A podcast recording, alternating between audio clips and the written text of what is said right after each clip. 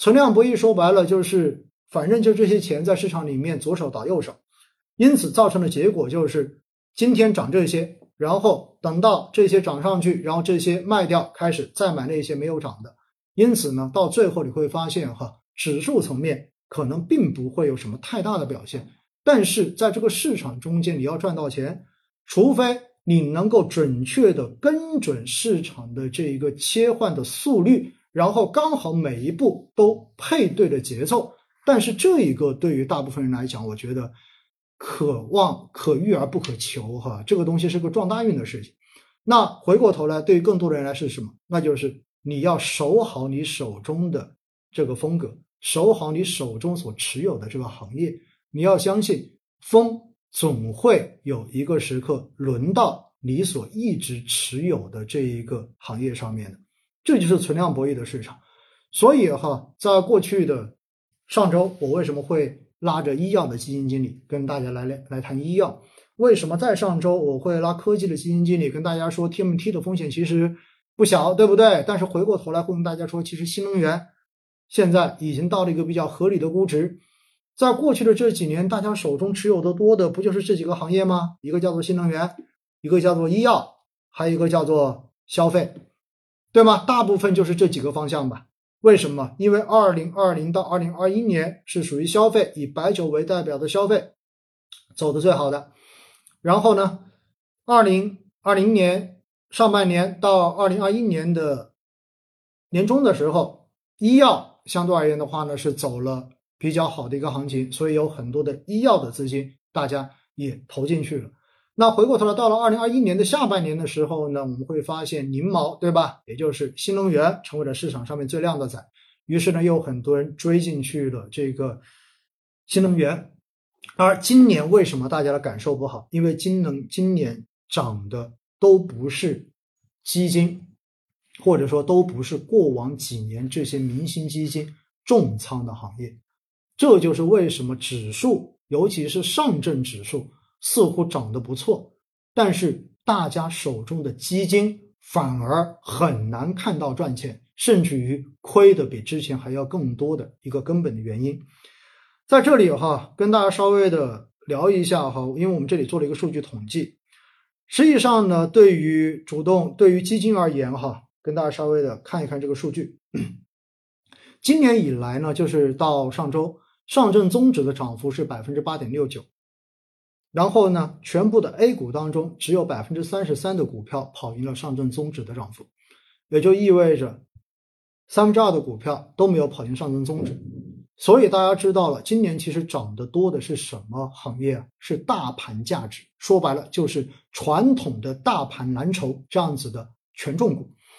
而权重股在过去的这些年，其实比较少人去关注，甚至于包括。我过去几年在给大家讲定投的时候，一般首先给大家推荐的也是从中证五百指数开始的，对吧？中证五百我说中盘，然后创业板、成长，加上科创五零，这些都是成长，都是偏成长的。而作为沪深三百，基本上都是排在这两个之后，然后我再去给大家推荐的，因为沪深三百就代表了大盘蓝筹。但是今年反而是沪深三百、上证。幺八零，甚至于上证五零的涨幅会要来的更好一些。说说一千到一万，就跟二零一七年的漂亮五零行情是相当类似的。所以呢，在这样的情况之下，我告诉大家，今年的主动权益类基金、普通股票型基金只有百分之十二跑赢了上证指数的涨幅，其他的而混合型偏股混合型只有百分之八的基金跑赢了上证综指的这个涨幅。所以站在这样的角度下面，你会发现今年基金持有人不赚钱，跑输指数，其实是一个概率非常大的事件，非常非常的明显哈。实际上，在过去的这一段时间呢，因为我在随时随地晚上旅途中间，只要有时间，我都在码字。为什么在写第二本书，也就是基金定投聊通透？然后在我。为了写这本书去测算不同指数的长期定投收益率的时候，我也很悲哀的发现，其实，在过去的这两年，不管哪一种基金，不管哪种指数，实际上你要想在过去的这两到三年中间达到止盈线，除非是细分的行业指数，否则其他的宽基指数基本上没有任何一只能够在两年到三年的维度中间达到止盈线。当然，这个前提是什么？前提是你不在低位做补仓，而只是按照平均每月的一个固定投入来进行一个基础的定投。因此呢，我们也看到哈，市场似乎就进入到了这样的一个非常疲软或者说非常平淡的状态。但是呢，以 A 股的特性来说，实际上这样的平淡过后，也许下一波的行情已经离我们不远了。因为从历史上面，A 股就是这样子的。因为现在这几年的这样子的市场就很像什么？说近一点，像二零一七年到二零一八年的市场，也有点像什么？也有点像。二零一二年、二零一一年到二零一三年的市场，但是我们都知道后面所带来的是什么？是二零一四年到一五年市场的大涨，然后一七年到一八年之后迎来的是一九年到二一年上半年的这种大涨，所以我个人觉得哈，在这样的情况之下，反而大家要牢牢记得那句话，就是基金反着买，别墅靠大海。一定要在这一种似乎让我们的情绪越来越绝望的时候，一定要记得坚持下去，千万不要在这种时候的话直接把它给放掉了，因为往往是这种时候才是坚持下去就能够守得云开见月明的时候，大家一定要有这样的一个基本的心理设定在这里，好不好？那今年以来，市场其实整体来讲就是少数几个行业的大涨，然后呢贡献了最多的收益，而更多行业的这种不涨，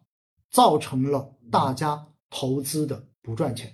就是这么一个情况。今年其实涨得好的是什么？涨得好的是 TMT，也就是 AI 这个概念之下的 TMT，传媒、计算机、通信，哪怕。传媒在过去的这一段时间跌幅已经超过了百分之十，但是今年以来它的涨幅仍然在百分之四十以上，而通信跟计算机的涨幅也都在百分之二十五以上，所以我们可以看到哈，这些行业在今年涨的就是非常多的。而除此之外，我们看到的是建筑、石油石化、非银金融以及银行也贡献了相对而言比较高的涨幅。涨幅都在百分之五以上，